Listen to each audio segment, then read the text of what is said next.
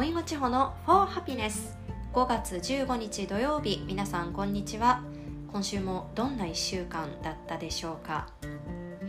私はねちょうど先週の日曜日アロマテラピー検定というものを受験しまして無事1級に合格することができました。ということで今日は少し今まで話してきたイギリスの話とはちょっと違うのですがまあ何でもありの配信ということで今日はそのアロマテラピー検定について話していきます。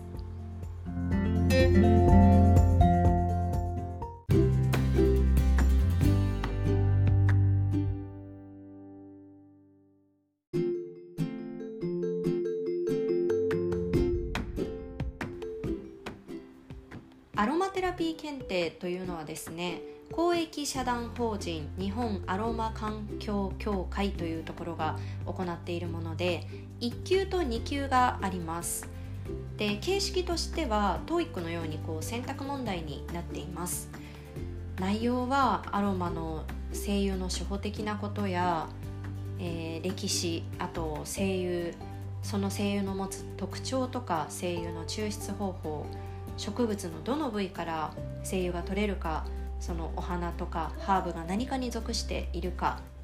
他にも別名とか効能とかあとは皮膚刺激があるないなどそういうのを答えていくんですね。あとはこう鼻から嗅いだ香りがどのように脳に伝わっていくかなどのメカニズムなど1級は70問全部でありました。これを35分で答えるっていうあそうあとは実際にこう声優に浸されたシートを嗅いでその声優の名前を答えるというテストもありました。1級と2級の違いはざっくり言うと試験の出題範囲が違うんですね。でもちろん1級の方が覚えないといけない範囲が広くてで香りテストも2級は11種類の中から1級は声優30種類の中からという感じでしたね。ただ私もいきなり1級を受験したし知り合いにも受けた人がいて SNS とか見ていても1級をいきなり受けるって人はかなり多いのかなという印象です。で今このテストコロナの影響でオンライン受験になっているんですよ。なので家で電波の環境が整っていれば受けられるしまあ、これまでは結果も1ヶ月後だったそうなんですがすぐに合否を知ることができました。でそのアロマテラピーなんですけれどなぜ受けたかっていうと私香りがするものって昔から大好きなんですよ。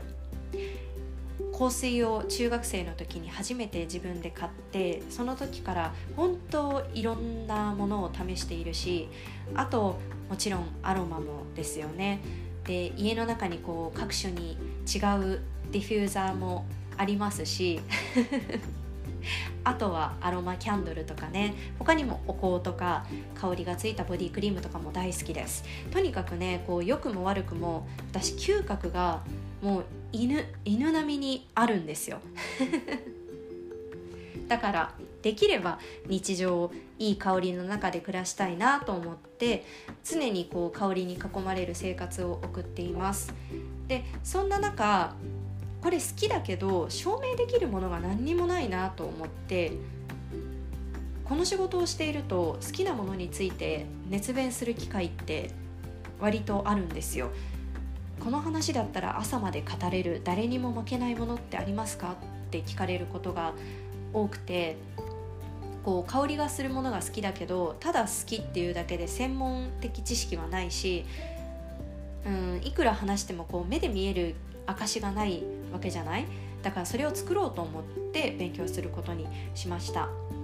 いやでも正解でしたね。こう香りは癒されるし今までこう好きだけど知らなかったこともたくさんあって勉強になりました。で香りの歴史っていうのはね古代エジプトまで遡るんですよね。それも驚きました。香りを焚くこと燻香って言うんですけれどこれがこう宗教儀式で神殿で焚かれたりしていてその香りが古代ローマに伝わって医学薬学として香りが発展してという歴史を持つんですね。声優アロマとしては16世紀頃イタリアからフランスの社交界に伝わって声優として抽出され始めて1937年にルネ・モーリス・ガット・フォセというフランスの科学者の人が自分のやけどにラベンダー精油を用いて研究をしてアロマテラピーとつけられたそうです。なんかこういう歴史とかもね、あのー、学んでいて楽しかったです。もちろん今ねやけどをしたら適切な治療を施してくださいね。だけどこうこういう歴史も知らなかったし生活の中で簡単に取り入れられるものなので勉強していて楽しかったですね。こう自然のものを生活に取り入れるというのは本当に私は大切なことだと思っていて今回アロマテラピーの勉強をしたことでより強く感じましたハーブティーで日頃の免疫を高めたりちょっと疲れた時に精油の香りでリラックスしたりなんかね気休めかもしれないけれどこう自然のものを毎日継続してあの取り入れることが平穏な日々を送れる理由になればいいなと私は思っています。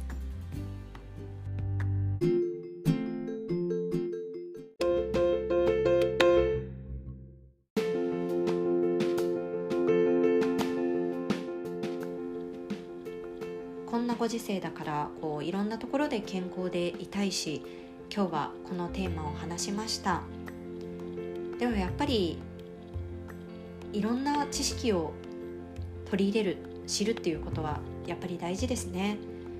TOEIC を受けているから英語の勉強は継続していたんだけれどこういう類の勉強は久しぶりだったのでとっても楽しかったです。面白いなって思いました。この週末も早速オリジナルブレンドの精油で楽しみたいと思っています。皆さんも穏やかな週末をお過ごしください。Have a lovely weekend! バイバイ